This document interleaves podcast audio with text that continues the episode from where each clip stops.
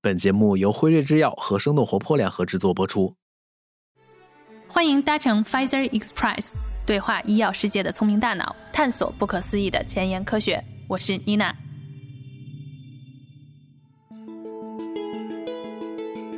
嗨，大家好，欢迎收听 Pfizer Express 第四季对话医药研发的聪明大脑，我是主持人 Nina。今天呢，是我们本季回归的第一期节目，我们为大家带来了2023年医药研发领域最火的一个话题 ADC，以及啊由 ADC 开启的万物偶联时代。很多业内人都将 ADC 看作是行业内的下一个 PD One。那我们将通过本期节目带大家一起走进 ADC，以及啊以它为入口的万物偶联世界。那我们先来介绍一下本期的嘉宾。那第一位的嘉宾呢，是我们 Pfizer Express 的新朋友，他就是来自于辉瑞研发中心临床药理团队的负责人 Peter。哎，大家好，我是 Peter 刘刘玉旺。那第二位呢，就是我们的老朋友，已经不知道他来过多少次了，但是我们依然热烈欢迎来自于辉瑞研发中心药物科学、肿瘤与免疫的负责人张国才。哎，大家好，我是国才啊，非常高兴能再次参与这个节目。我们还有一位新的伙伴在这里要介绍给大家，他就是我们本季的科学观察员，来自于辉瑞研发中心招聘团队的贝拉。贝拉呢，本科毕业于中国药科大学的药学专业，在成为一名 HR 之前啊，他曾经在协和药物工作所工作过几年。Hello，贝拉，跟大家打个招呼吧。嗨，大家好，我是 Bella，，来自我们辉瑞招聘团队。正如我们刚才开头说到的，从2023年开年，ADC 就成为了行业内高度关注的焦点。连国家药品监督管理局都在今年四月发布了最新的技术指导原则，就 ADC 类抗肿瘤药物的临床研发中需要特殊关注的问题提出了建议，那指导企业更为科学地进行 ADC 的临床研发。我们就先请国才帮助我们介绍一下，已经被国家药监局关注的 ADC 到底是什么。啊，我觉得 ADC 不是一个很神秘的概念。那么 ADC 到底是什么呢？其实它很简单，就是一个抗体偶联药物，也它的英文就叫 Antibody Drug Conjugate。它其实是由三个部分组成的。分别是兼顾靶向的单克隆跨抗体和起到杀死癌细胞的这个呃细胞毒性小分子，它们中间呢通过一个偶联的一个连接子来连接在一起，所以它是一个三段式的，是一个靶向的一个细胞毒性的一个抗肿瘤药物的一种类型。那听到这里，我有一个问题，就近几年，其实我们看到从 CAR T 到 PD One 都是针对于肿瘤领域的创新疗法。那么今天我们在讲的 ADC 跟他们这些前辈相比，那药物的作用机制有什么区别吗？哦，这个其实是一个很好的问题。我们首先啊，话题拉开一点嘛。其实大家都觉得抗肿瘤药物，那么抗肿瘤药物主主要有哪些治疗途径呢？其实无怪乎于三个途径，一个就是呃手术治疗，还有就是放射治疗，第三个就是药物治疗。那么大家可能更多接触药物治疗，药物治疗呢，其实也是可以往下再划分。药物治疗里呢，有几个治疗，我觉得观众可能都听过。第一个，我们就是在最早期的时候，就是利用细胞毒性来杀死癌细胞，这是第一代。第二代呢，就是大家都听到的，最近这几年这个是靶向药物。那么第三代就是当刚才娜娜提到的 PD-1。那么 ADC 呢，其实它。归到了是一个细胞毒性，就是最传统的一个细胞毒性，但是它是它的一个升级的版本。我们在做本期节目的时候呢，也看到研究报告显示啊，ADC 呢，它其实是把在肿瘤治疗领域两个经典的被多年验证的治疗方案组合在了一起。那我们希望国才能首先也帮我们谈谈这两个经典的治疗方案是什么，以及啊，他们是怎么被神奇的组合在了一起呢？大家可以回首刚才那个逻辑体系啊。如果我们讲到一个小分子药物，小分子药物呢，它特点是比较直接，它可以直接杀死癌细胞，也可以针对细胞体内部的各种靶点。这个是小分子药物它的特点。但是小分子药物呢，它也有一个比较难点是什么呢？它的毒性比较大。它的选择性比较差，如果它那个我们都知道，癌细胞呢，肿瘤细胞呢，它是一个变异的一个常态细胞，所以小分子呢，它选择不到，它不能特殊的去选择这个癌细胞去进攻，那么这样就产生了很多的毒副作用。但是呢，单抗治疗呢，因为它抗，我们都知道，癌细胞这个表面上有很多它特殊的抗原。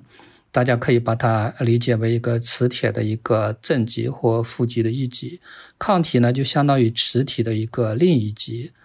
它癌那个抗体呢可以特征性的识别到癌细胞，会对那个癌细胞做到靶向性的识别。它会利用自己特有的一些细胞内 CDCC 的一些毒性呢，去或者说去调集它的免疫或者调节细胞表面的一个信号通路，最后影响到细胞内部的通路去起作用。但是抗体药物的一个特点就是它不可能去透到细胞内部，所以这也是一个抗体药物目前的一个难点。那么有人就想，那么既然小分子它可以进到细胞内，直接起效，抗体呢又可以特征识别。那么这个时候呢，如果是不是可以通过一个连接子把两个药物连接在一起？那么通过抗体和细胞毒连接在一起，通过连接子，那么抗体负责特征性的识别体内的那些癌症细胞。一旦相当于您带着一个火车头，通过拉拉着一批一个小小的药物。特别是啊，特征的识别到体内的癌细胞，癌细胞表面以后呢，那个药物就可以释放出来，直接进到癌细胞内部，通过 DNA 的这些毒素呢，直接杀死癌细胞。所以从这个角度上理解呢，它是一个特别好的一个一个概念性的东西。对，那我觉得其实，在这一块儿的话，我听完您刚才的描述啊，就是作为科学门外汉的我，我觉得就是 给毒药装了一个精准的导航，然后让它有这种指哪儿打哪儿的一个功效。那么在这里头，其实我觉得就回到国才您的这个专业了，因为您是做这种药物安全嘛。既然我们都知道它这个毒药是化学毒，而且应该是非常毒，那在整个的运作机制，包括它对于药效的这种评审来讲的话，它会不会比其他的药物就是研发，或者是说对于药物安全标准要的更高呢？哦，对的，大家可以看到它的结构其实有三段在连接在一起的。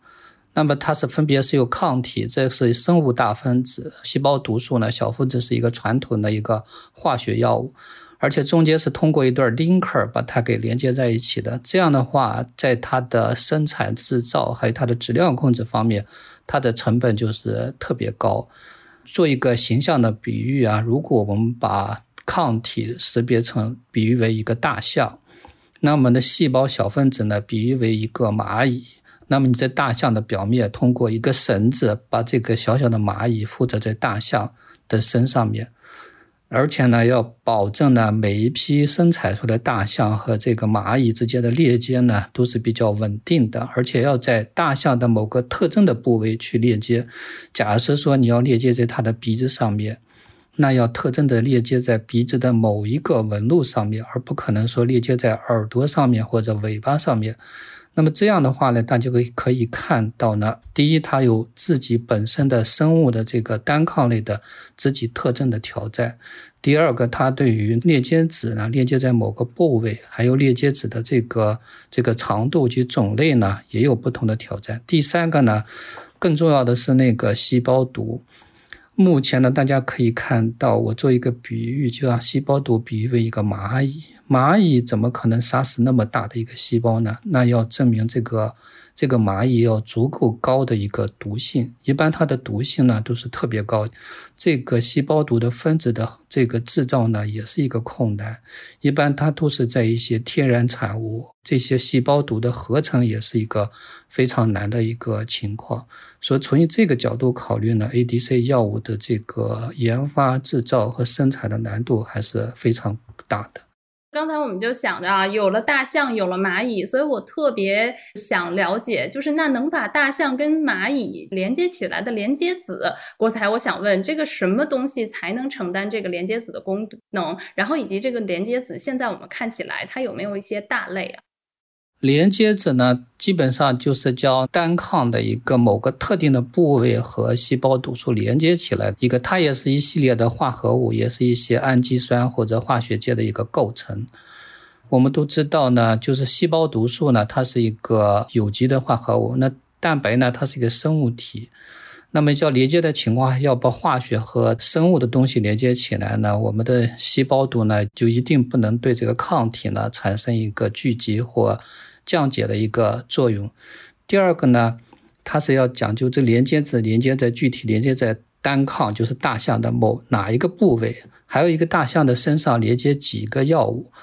我们据一个大象连接几个药物呢？这个有一个专业名词叫做 DAR（Drug Antibody Ratio）。这个做了很多的研究，从二到四到八，目前看下来，可能一个一个抗体连接二个到四个 drug 呢，是一个比较合理的一个一个连接。那么连接子呢，也不能太长。也不能太短，而且连接子呢中间呢也不可能就是有很多的那个刚性成分，也有不可能有很多的疏水成分。这个连接子呢，就是而且它还有切割型的，还有非切割型的。如果我们举例说，大象拉着这个蚂蚁到达一个细胞的表面，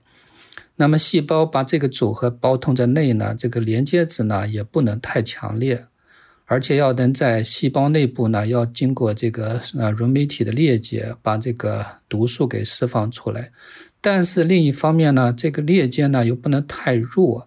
我们要考虑到这个裂间呢在体内在血液系统循环的时候呢，它要保持足够的稳固性。如果在体内循环的时候它就断裂，那我们的这个毒素呢就会去产生一个拖把效应，产生一个毒性。所以呢，antibody drug 它的其中一个核心的成分就是如何设计，呃，这个连接子。基本上连接子可以分为呃可切割型的和不可切割型的，它链接可以分为化学的、酶法的，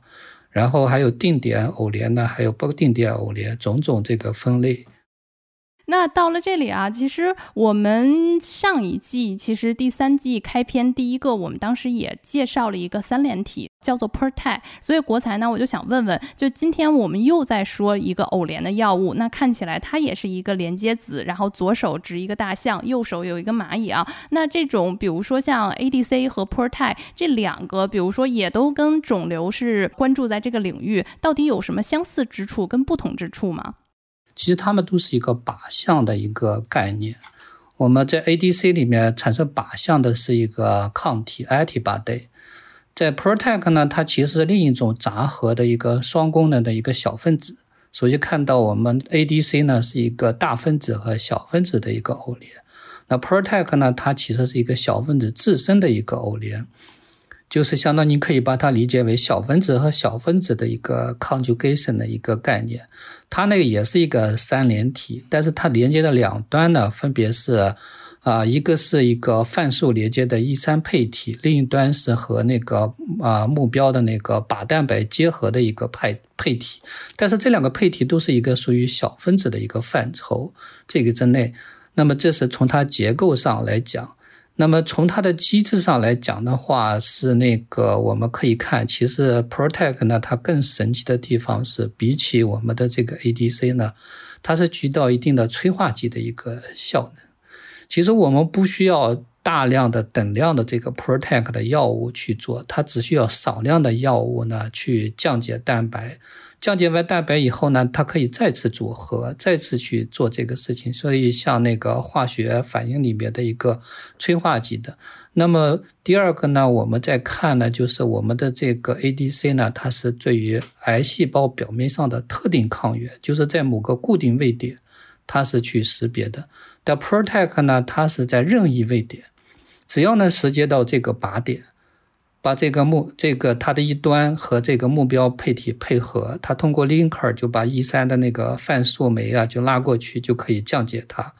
所以它是一个不讲究位点的一个做法。那第三呢，这个蛋白质呢，它可以再合成，所以它可以多次循环作用。所以这是它跟 ADC 的一个区别。那我还有在这一部分啊，最后一个关心的就是我们刚才说到那个毒。那其实我们都知道，它其实是化学毒嘛，然后它也是像刚才国才说的，就很毒很毒。这些毒素，我想问国才，它有一些区别吗？有什么分类吗？比如说在携带不同的一些毒素，包括这些毒素，它后面比如说会不会治疗不同的一些这种治疗领域呢？这些毒素呢，一般都可以啊，常规的可以分为两个部分，一一部分呢就是这种特别特别毒，一个就是这个 DNA 损伤的这个药物，如果我们把癌细胞的 DNA 损伤了，它也不会再复制。第二个呢，就是一些微管抑制剂这些化合物，大部分的情况就是这样。那么最近呢，也加了一些可能一些呃创新的一些药物啊，比方说我们也可以看到，可以把利用 ADC 的概观念呢，刚才 Protect 呢可以改造一下，我们可以把那个 ADC 那个另外一个配体呢和目标氮肥结合呢换成 ADC 去做，所以 Protect 呢也可以作为一个一个创新的一个毒毒素去做，大概就是这些分类。嗯。好的，谢谢国才。那接下来啊，其实我们就要看一看了，因为我最早在看 ADC 这个概念的时候，好像是在二十世纪初，就是由一个德国的细菌学家和免疫学家，同时他也是一位这个诺贝尔的获奖者啊，他应该叫。Paul Ehrlich，然后他首次提出了 ADC 的这个概念，并且啊，将它就是描述为一个魔法子弹。他自己说，就是我们的血液里面好像有一些神奇的子弹，然后这些神奇的子弹呢是可以治疗疾病的。那借助这些魔法子弹，其实输送到特定的部位的想法，也是被视为 ADC 这个抗体偶联药物最初的一个设想。那他在提到这个概念的时候是一九零零年，但是我们现在又知道了，就是过去一百多。多年可能在近几年，我们才能看到 ADC 这个概念。所以接下来呢，我们想邀请 Peter 帮我们去看看，在这一百多年的时间里面，ADC 的发展到底分为了几个阶段？那我们想知道这些阶段都取得了怎样的技术突破，才能让我们今天看到它已经是变成了一个比较成熟的未来。其实，在一百多年前，德国的科学家啊，保罗·埃尔利希他已经提出了这种用。抗体靶向治疗疾病的这个魔术子弹或者魔法子弹的这个概念，但是这个概念的提出呢，还仅仅是一个设想的一个阶段。其实那时候没有足够的技术来实现这种理念或者实现这个想法。在二十世纪六十年代，有文献首次报道了 ADC 的动物实验；在八十年代呢，出现了 ADC 的临床实验。但是直到两千年，也就是提出这个魔法子弹、魔术子弹的一百年之后，首个 ADC 呢才被美国 FDA 批准上市。用于治疗急性髓性白血病，但是这第一个产品呢，由于它的连接子不是足够的稳定，在血液当中呢会提前断裂，释放出这种细胞毒性的这种药物，所以导致不良反应呢比较严重。所以经过后来不断的技术的更新和迭代，到现在为止呢，其实总共有三代的 ADC 处于研发当中。对，哎，那刚才 Peter 就是您讲的这个，我觉得特别好，就第一代就 马上是遇到了国才当时说的那个问题。那它走到第二代的时候，它有哪些突破呢？第二代不光解决了或者是提高了这种连接子的不稳定的问题，更多的是它采用了人源的单抗，就是因为第一代是采用了锁源的单抗或者嵌合抗体，它在体内的这种免疫原性比较强，就是体内的免疫系统呢容易攻击这个药物，所以第二代 ADC 呢采用了人源的单抗，就是体内的免疫原性更好。然后另外它的连接子呢是采用了不可剪切的这种连接子，相对来说比较稳定，然后会。在血液循环系统当中释放小分子毒性药物的可能性呢更低，所以导致它的体内的这种副作用呢会更小一些。嗯，另外它还有把随机耦合的这种 drug antibody ratio 还进行了进一步的提高。当然还存在一些，就是它为了同一个抗体携带更多的药物呢，导致药物呃这个药物可能会被更加快速的清除。但是跟第一代的 ADC 药物相比，它具有抗原的特异性更强，采用了人源单抗，它的药效更高。它的免疫原性呢也更低，但是同时呢，它还是存在一些比较强的毒副作用。那如果来到第三代，我们想知道在第二代的基础之上，然后它又做了哪些的进步呢？从技术啊，包括突破之类的。呃，第三代和 ADC 呢和第二代 ADC 一样，也是采用了人源的单抗，又将进一步降低了体内的免疫原性。同时，它对于连接子来说，采用了可剪切的连接子，这样整个药物吸收进入细胞之后，可以更容易的把。就是细胞毒的这个小分子呢，更容易的把它分离开，这样细胞毒的小分子呢，可以在同一个肿瘤细胞当中可以杀灭这个肿瘤细胞，同时由于它的比较好的这种渗透性呢，它可以到邻近的细胞当中可以杀灭邻近的这种肿瘤细胞，就是产生一个这种旁观者效应，可以杀灭附近的肿瘤细胞，所以就是多点开花吧。相当于是 ADC 呢攻击了一个肿瘤细胞，同时对周围的肿瘤细胞也产生了这种相应的这种呃杀灭的作用，所以它的作用会更强，整个治疗效果会更好。另外，在偶联方式这一块呢，就是像国泰刚才提的，把偶联的这种小分子细胞毒药物呢，是二到四个，作为一个特异性的定点偶联，让它的这个整个药物的质量呢更加均一，它的 DER 值呢更加均一，大大提高了整个药品的稳定性、质量质量的稳定性，同时把药代动力学呢大大提高，使药物的活性更高，毒性更低。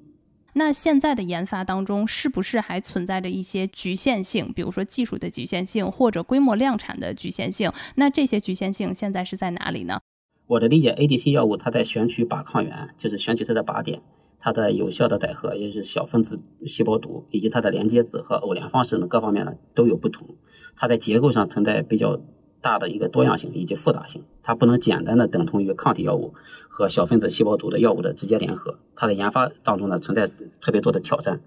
包括药物的药代动力学特别复杂，就是肿瘤靶向和以及小分子细胞毒的释放不足，以及还有一些针对这种抗体的一些耐药性，所以它仍然可能有多种的，包括血液系统毒性以及周围神经病变等等多种的不良反应。当然，药物的这种靶向的在这个异常呢，可能包括。非肿瘤细胞的靶向的相关性，就是它本来应该是 target 在肿瘤细胞上，但是在非肿瘤细胞上，如果也表达相似的这种抗原的话，ADC 呢就有可能会跑到非肿瘤细胞当中，可能会产生这种非肿瘤细胞的靶向相关的毒性。另外还有就是这种非肿瘤细胞的这种脱靶的相关性，就是如果它的连接子不是特别稳定，它的细胞独立的药物如果提前释放，就有可能在整个的血液循环系统当中会或者整个的体循环当中会产生一些。细胞独立药物相关的一些毒性，另外还有一些非肿瘤细胞呢，它有一些非特异性的非靶向抗原的抗原的这种摄入，就是这种非特异性的细胞内吞，就是它本来不应该是它给它到呃非肿瘤细胞，但是会被一些误服吧，相当于是。我觉得就大家可能觉得 ADC 就是三个部分，可能就是一加一加一。但这三个部分呢，不是像大家想的那样，就是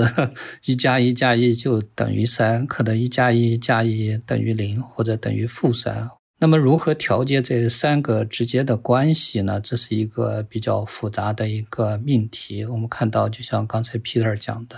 到底选择什么样的靶点，那么对于后面两个的选择就是一个不一样。那么它的 linker，我们到底是选用哪样的 linker？对于不同的肿瘤细胞、不同的靶点，它是有不同的这个选呃选择。那么细胞毒，大家可能觉得，好，这个越毒越好，其实也不是。它这个细胞毒这边呢，也是有很多的，比方我们传统的有刚才讲到细胞毒的分类，对于不同种类的这个肿瘤细胞呢，它也是有不同的这个讲究。那么这样讲下来呢，我们可以看到，对于不同的靶点、不同的这个癌肿瘤细胞、不同的组织。它这个一加一呢，就会还有很多的考虑，还有比方说我们刚才提到的 DAR 啊，还有这个 drug antibody 的这个比例啊，还有稳定性呀，还有毒血性啊。那么这样接下来它就是一个非常复杂的一个调节的一个体系。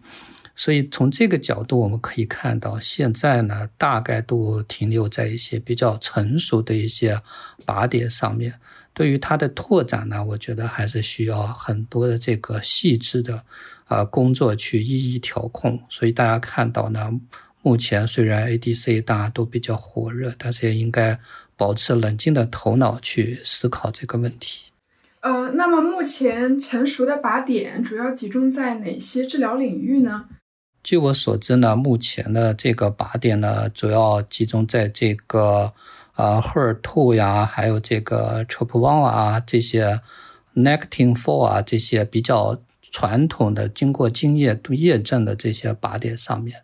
嗯，刚才听到了这么多，那我们想问，就是跟传统的一些药物疗效相比，那 ADC 现在已经上市的这些药，比如说您可以帮我们举一两个治疗领域，那它的这个治疗效果到底好在哪儿呢？我们真正从病人的这种治愈，包括愈后之外，我们能看到什么呢？其实所有的 ADC 药物的开发呢，跟其他药物的开发都是一样的，它要做一个头对头的进行临床实验。这个具体的数据呢，我觉得还是希望大家能够看一些。就是真正的临床实验的结果。我只想提一提一点，就是关于这种药物对于肿瘤这种杀灭的一个一个非常特别的一点吧。因为最开始我们来看这种 ADC 的药物，它应该是针对高表达的，就是比如说咱们现在做的这种 HER2，就是人类表皮生长因子受体二的这种跨膜受体酪氨酸激酶，它的主要的变异形式呢是各种突变啊、各种扩增啊或者各种过表达，它主要是在肿瘤细胞上。然后 ADC 药物呢？通过 HER2 这种个靶点呢，它应该是它给它在肿瘤细胞的 HER2 高表达的肿瘤细胞上。从理论上来讲，应该是对 HER2 高表达的肿瘤才会有效，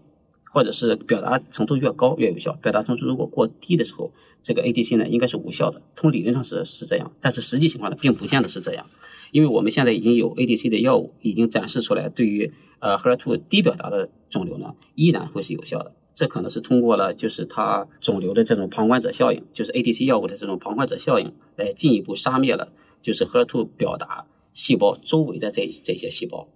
或者是周围的这个肿瘤组织。这就是 ADC 药物的一个特别之处，它是一个比呃抗体药物还要更加有优势，或者是至少现在我们在临床上看到的这种优势。我们怎样通过 ADC 药物的进一步的开发，能够发挥这种优势，把这种优势呢能够转化为临床的获益，这可能是下一步要做的工作。对，那我们听到现在的时候就能够看出来，就是我们现在还是在临床上面，然后有一些技术需要待突破啊。那两位能谈一谈，现在比如说，如果 ADC 这样的药物希望在业界量产的话，那么它还需要去做好哪些底层的技术的一些布局，或者还要等待哪些科学的一个突破呢？而且它的这个钱啊，就是说它可能真的是研发成本高很多。那到底在哪一块儿，可能跟其他的生物药来相比的话，它的这个成本会是一个大量的投入呢？啊，因为 ADC 呢，它其实是一个生物和化学物质、化学这个两个分子的一个偶联，所以它的成本呢，主要在控制在一个一个比较高的地方呢。除了临床呢，就是它的研发、生产和制造的成本。大家想呢，我们如果做一个单抗呢，其实单独的按照这个生物分子的这个要求去做的。那么做一个小分子呢，我们是按照小分子的这个要求去做的。但是现在呢，我们其实是要做三个部分，而且这三个部分的这个协调。要怎么样 link 在一起呢？还要是分别做三个部分，而且三个部分加起来还要做做一个工作。字面上可以看到，大家可能就是原来的一个四倍，但其实不是，这个成本可能远远高于四倍。它主要的开发呢，其实主要在集中在那个偶联工艺上，就相当于我们刚才讲，如何能保证一个大象在它鼻子的第三个纹路上面带着两个。drug，而不是带三个，而不是带到一个尾巴上去。这个工作是需要你保，需要去做呃大量的开发和质量控制工艺呢，去保证它的啊质量一致性。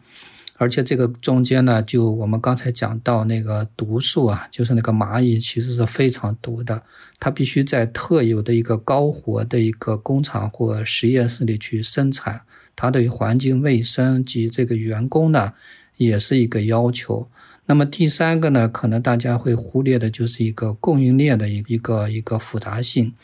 我们可以看到，抗体连接子还有偶联药物这些原液和制剂呢，它往往是在不同的这个生产基地去生产，最后要合在一起去做一个偶联工艺，制造出我们的想要的 ADC 药物。这其中的复杂程度呢，远远比单纯的一个生物药或单纯的一个化学药，它的复杂程度是上了好几个台阶，所以它导致的成本也是比较高的。啊，还有一个，因为大象、蚂蚁还有绳子，这个三个呢会有不同的三个种类当中都有不同的成分，比如说有各种不同的大象，有不同的绳子，还有不同的蚂蚁，所以这种组合呢会更多。组合更多之后，所以在整个筛选的过程当中会。呃工作量会加大还非常的多，因为特别是从就是临床前再转化到临床的时候，有些部分呢可能在临床前的阶段不能够充分的转化到临床的阶段，所以对于整个的开发的工作量可能会呃大大的增加。在这边，我有一个追问的问题，就是 Peter，我们听到有很多人说 ADC 其实是可以成为开发平台的，那这一块您能帮我们讲一讲吗？ADC 呃，它的开发的这个平台，更多的是看到它的不光是一个成功的产品，并且在这成功的产品背后，它有一系列的，比如说从抗体啊，或者是连接子啊，以及这个小分子毒这种三个成分的选择。这个选择的背后会有更多的一些公司内部的一些数据，为什么选这一种而不是选那一种？所以这些数据的积累，或者说是整个的整体的这种选择呢，会作为一个比较好的一个平台，因为在相对成功的经验基础上，它可以通过换换掉其中的某一部分，来能够 target 另外的一个目标，或者是取得更好的疗效。所以这是每一个 ADC 产品背后都有一个比较大的 ADC 的一个研发的一个平台。这一个平台其实比这个单个的产品还要重要，因为它会，呃，确定了整个 ADC 研发的方向，还有 ADC 研发的这种目标。我想从技术上，从药学的技术上补充一下，我们基础上的一个平台呢，更多的是可能会具体到它的连接子的平台。我们刚才讲到连接子呢是有多种多样的。是由这个化学的、生物的、酶法的，还有是定点的、非定点的、可切割的、不可切割的。其实，在同一个不可切割的化学的，它也是有各种各样自己专有的技术。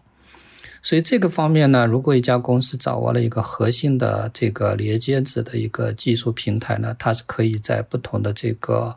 抗体和不同的这个 loading 之间呢，就是这个毒素分子之间呢，可以做。更多的选择，对于不同的这个靶点、不同的组织呢，去进行一个开发，这个角度也是为平台化 IDC 药物的开发呢，也是一个新的方向吧。嗯，那我们接下来啊，其实我觉得就是从 ADC，如果我们稍微离开一会儿，我们就会迈进一个更大的一个大门，因为我们从 ADC 之后，我们去看了很多的 DC，什么 PDC、ARC、APC，出现了很多的一个概念，然后以至于大家就说，哦，我们现在好像是来自了一个就是万物偶联的一个时代。所以在这块儿，其实我们想说，就是这些文字背后、字母的背后，其实它有着怎么样的一些相似性。以及差异性，以及这些新的概念啊，就是我们说到的一些研发，它有哪些？比如说领域走的是比较快的，而且目前看起来是比较有望在近几年能成功上市的。我们可以看到，ADC 呢是一个抗体和小分子药物的一个偶联，那是不是还有其他的东西可以偶联呢？大家就会去探索。最早的，我记得在这个啊制剂方面呢。大家也在探索这个靶向性的 PEG 和药物分子去偶联。随着上个世纪呢，蛋白质工程和化学偶联技术啊，这个取得了重大的突破，也就是我们现在呢有了更多的这个技术可以去偶联探索这个领域，可以去偶联更多的化学类型，所以就会出现了像那个。啊，妮娜讲的，刚才讲的有各种各样的偶联。其实最初呢，我们可以看到两个小分子呢也可以偶联在一起。刚才 Peter 讲是一个 combo 的一个概念，那么它 combo 的概念是不是可以把两个不同机制的小分子呢通过一个 linker 偶联在一起呢？啊，刚才妮娜也提到了，我们有 PDC，我们现在实现 ADC 实现靶向的是一个抗体，那这个抗体的部分是不是可以换一下呢？换成一个蛋白 protein 呢，就就变成了一个啊呃一个更好的一个呃 PDC。那么 D 的那个部分是不是也可以 再换一下呢？刚才提到的那个呃 protect 那个概念，是不是可以把那个 protect 那个部分也可以接上呢？啊，那那么接上去以后呢，它就出现了一个新概念，叫抗体降解子偶联。也就是把那个呃 protect 那个部分也连上去，这个整体概念还是对于单一的一个治疗成分对于癌细胞所起到的作用很有限，因为癌细胞我们对它的机制还是不是特别清楚，它有各种逃逸，还有耐药，所以我们要呃加快这个这个通过各种的一个偶联和一个 combo 的一个概念去起到这个作用，所以就会出现了可能我们呃有大家会在那个朋友圈看到万物都可以偶联的一个一个想法，目前有一些技术呢也出现了一些突破性。您是对于这种新的一些概念，我觉得您会去看，而且会去关注。想问问您比较看好哪个？对哪个研究比较深入了一些？啊，目前走在最前面的可能就是有两个方向，一个是 PDC，就是 protein 和这个呃 drug 的 conjugation，它也是三个部分。第二个呢就是 ARC，就是 antibody 和这个我们传统的一个呃放射性。核素偶联物啊，实现了靶向放疗的这个这个概念，这两个方向比较走在前面。那么 PDC 的概念呢？PDC 那个蛋白质相对于那个 antibody 来话，它的具有这个分子量小，它的这个肿瘤的这个穿透性呢比较强，而且它的它最大的是就克服了这个抗体的这个免疫原性呢也比较低。而且它的制造成本呢，就是比起那个蛋白质，比起那个抗体来说，它的制造成本是比较低的，而且还有较好的这个药代动力学。目前有两种那 PDC 呢被 FDA 批准呢用于这个癌症治疗啊，业界也是看好这个方向。那么第二种呢，就是抗体和这个 radio 放射性的这个核素偶联物呢。在目前呢，也有啊两款药物呢在去做，目前也是有好多个，呃，大家呢都在关注这一个方向吧。那它也其实是起到了一个 ADC 去靶向，然后把这个呃放射性疗法呢靶向到癌细胞周围呢起作用的一个一个概念吧。当然还有其他的，我们可以看到像 antibody 和光敏剂。光疗法的一个偶联物啊，还有一些很多种的偶，但是那些疗法呢，可能才处于很早的阶段嘛，我们还有待观察。我就补充一点，就是为什么 ADC 而不是其他偶联药物受到这个业界的这么多的关注吧？还是因为最近我们有比较好的 ADC 的产品上市，因为它的疗效啊，或者是安全性啊，都是远远好于其他的现有的这种标准治疗。所以有成功的案例在前，大家都会积极的在准备开发新的产品。刚才听起来啊，就是如果有一个东西是打开了偶联药物的入口，可能是两位专家刚才提到的，就是偶联技术的发展嘛。那我们想知道，就是如果偶联药物要在未来大规模的生产，现在从两位专家来看的话，它最大的挑战是什么？如果我们说到万物偶联这个概念的话。我觉得 ADC 药物呢，呃，包括其他偶联药物要实现大规模的这个生产呢，还是继续在这个生物偶联技术方面呢，还要继续去探索。我们可以看到，现在世界上有很多的这个偶联的一个平台，我们会思考一个问题：有这么多偶联技术的平台呢，其实是一个好事，但翻过来讲，它其实也是不是一个好事。就说明，对于生物偶联技术呢，我们还处于一个探索的一个阶段。啊，举一个例子，相当于我们前面看到那个 DAR drug antibody 这个 ratio 啊，这个比例问题，我们其实探索过很多。现在大家可以得出结论，可能是二到四呢是一个比较理想的范围。但是其实，在二到四啊，一到三和它的各个 linker 之间的关系呢？是做了很多很多的研究工作，也在很多的失败的基础上，我们可以得到一个结论。所以目前看起来，如果要解决这个大规模的生产，还是偶联的这个技术，因为这个偶联技术直接决定了它的质量属性。如果偶联技术单一的偶联技术呢，就会开发出一个比较在一个稳固的一个质量属性，而且呢，同时它的开发研究的成本也会逐渐降低。也会对于我们更多的利用这些更好的这个偶联技术去探索我们刚才所讲的各种偶联，anti ADC、呃 PDC、A ARC 各种各样的偶联呢，去到一个更加促进的一个方向吧。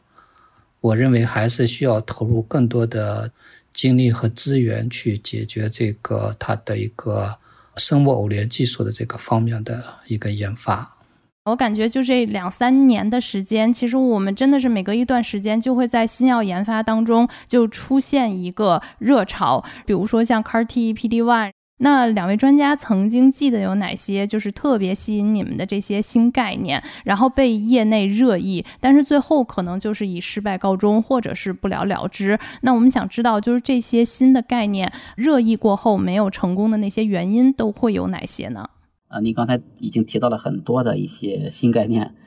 我还有一个就是记忆犹新的新概念，就是人类基因组。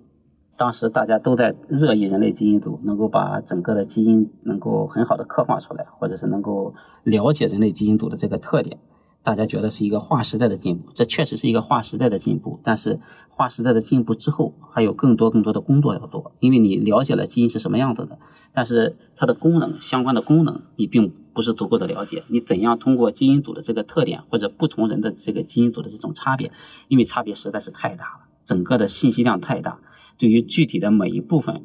它的怎样影响了这个人的生理功能。是怎样通过影响基因组的这个特点来影来改变人的就是传统的这种这种疾病，还有更多更多的工作要做。所以就是刚才您提到后续的这些基因编辑啊，我们掌握了这种技术，但是对于这个技术所背后所产生的一些影响，还不是有不是足够的了解，或不是有或不是有足够的把握。这只是一个技术的进步，这只是一个开端，后续还有更长更长的路要走。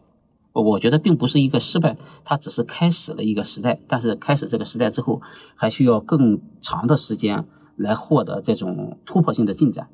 我们只是打开了一扇门，但是打开这扇门之后，后续的更多的工作需要时间来告诉我们。我个人感觉这是一个非常好的事情。为什么会出现热潮呢？因为我们有这个。Unmet medical needs 就是没有被满足的这个临床需求，所以大家会有各种的想法、各种的啊 idea 去做这个事情。但是为什么这些热潮呢都会以失败呢？通往真理的路径呢可能只有一条，而且呢耗费的时间也比较长。啊，我自己工作中呢有一个例子，在我上一家公司的时候呢，我可能。呃，长达八年的时间呢，都在支持那个奥兹海默症的药物的这个研发。我想大家这个例子都很清楚，这个上百亿或者千亿的这个市场，各家公司都去做这个疾病呢，而且对于患者家庭来说是一个非常痛苦的一个一个病情。我曾经看到过。一个电视节目，我们想改造家里面，呃，一个老奶奶患上了这个疾病，那么一人患病，全家都要去遭受这个这个痛苦。那么关于 AD 呢，其实它也是有很多的热潮，它有很多的假说。我们都知道的，有遗传的，有胆碱的，有阿尔法贝塔的这个呃贝塔样淀粉蛋白、套蛋白等等。那么这些技术路线呢，都是各有千秋，大家都在往前推。其实，在我过去可能八九年的这个研究中呢，我们一直是专注在这个贝塔样的这个这个路线上面，这个假设上面。但最终呢，我们的研发的这个药物呢，也没有成功。但没有成功又又如何呢？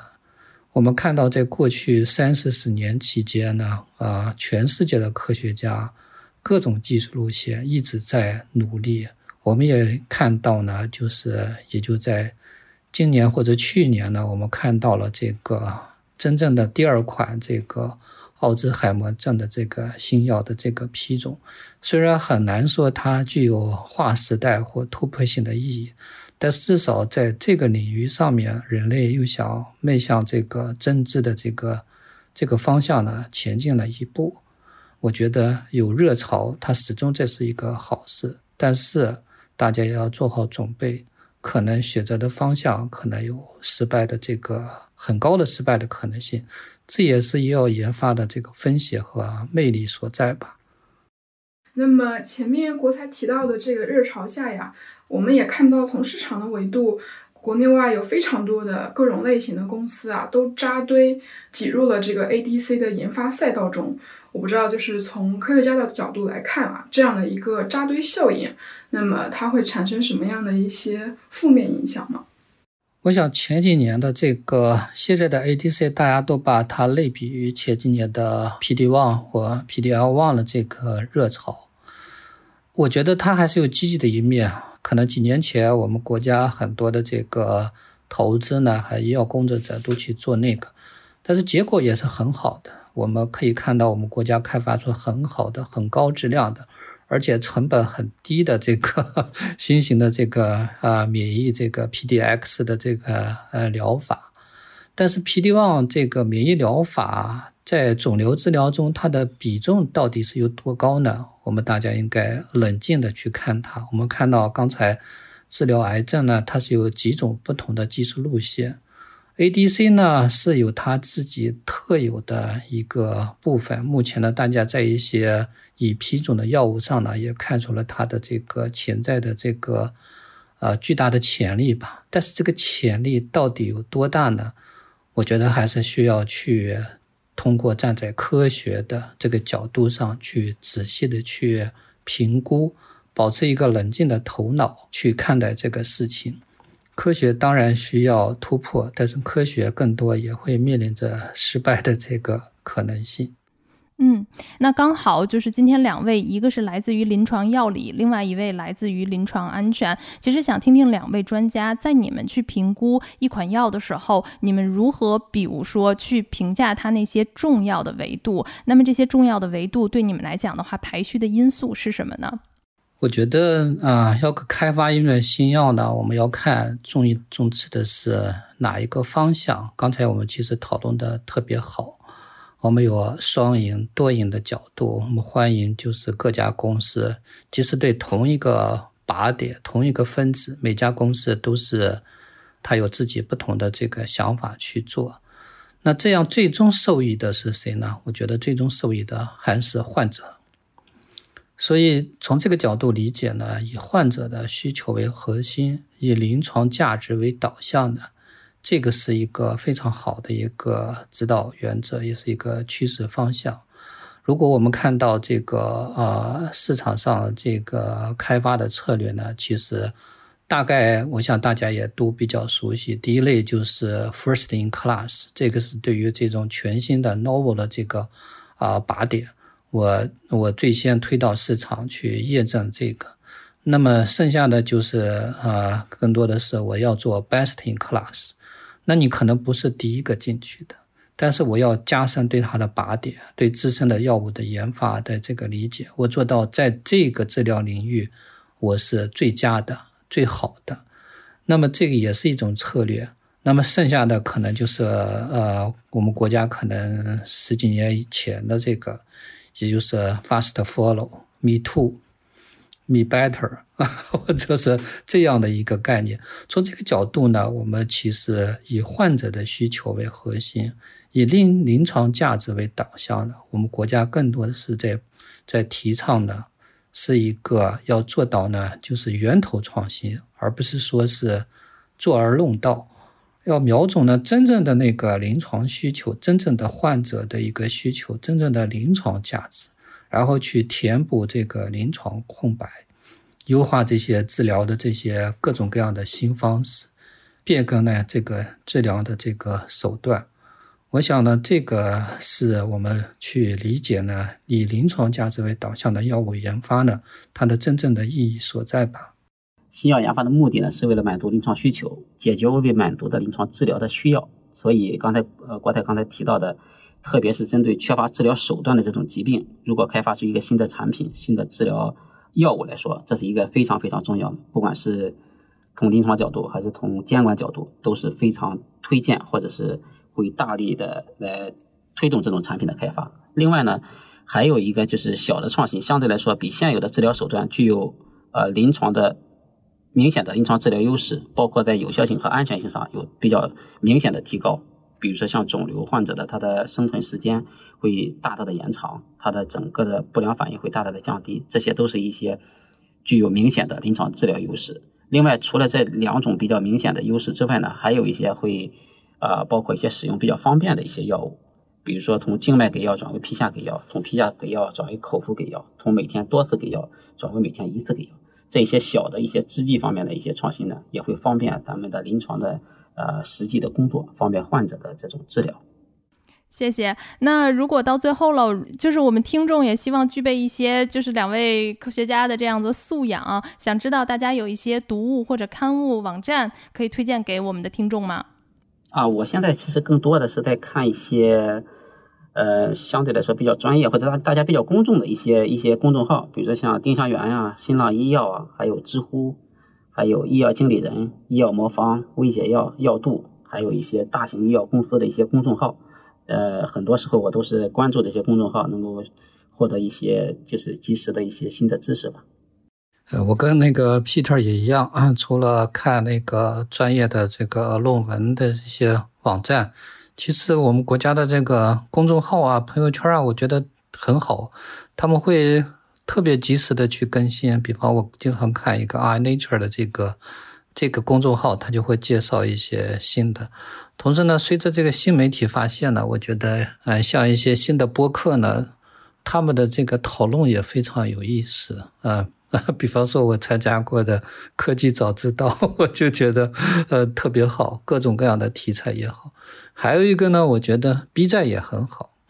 我像我还看没看到 B 站上面有在讲 ADC，可可能大家考虑有哪位可以在 B 站上面做一个 ADC 的一个专辑。嗯，谢谢。我们就发现啊，其实真的是大家的这个信息渠道，包括刚才听到国财，都非常的多元。然后他可能不会去拒绝，因为有的时候我们看东西的时候，还会在想说，哎，B 站，然后对吧？播客它是不是一个可以学习的？但是真正我们去看到科学家的时候，其实他们真的是在自己能触到的这些社交媒体、新媒体，然后去找寻这些不同的知识的圈子，然后在那里面去发现更多知识的可能性。贝拉，那今天听到现在，你这边有。有一些什么样的心得和笔记吗？我目前的心得呢，主要是两点。那第一个呢，我深深的感觉到，我目前的这个抗肿瘤药物的研发确实是任重而道远的。所幸我们新技术的突破啊和革新从未停止，但是我们也客观的看到，每一种疗法都是获益与风险同在的。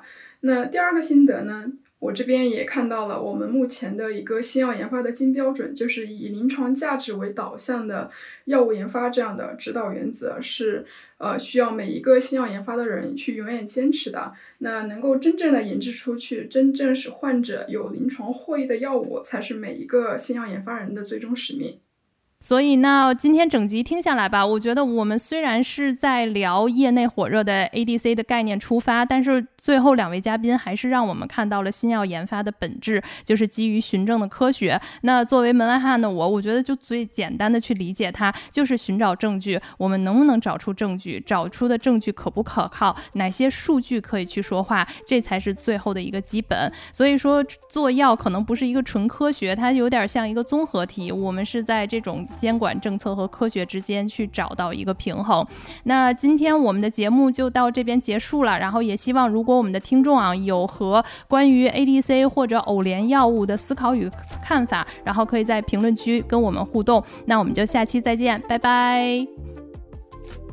以上就是 Pfizer Express 本集节目的所有内容。欢迎在评论区与我们交流你的看法，每一条留言我们都会认真阅读。当然，如果你喜欢这期节目，也欢迎分享到你的朋友圈、微博、即刻或者其他的社交媒体平台。我们下一集再见喽，拜拜。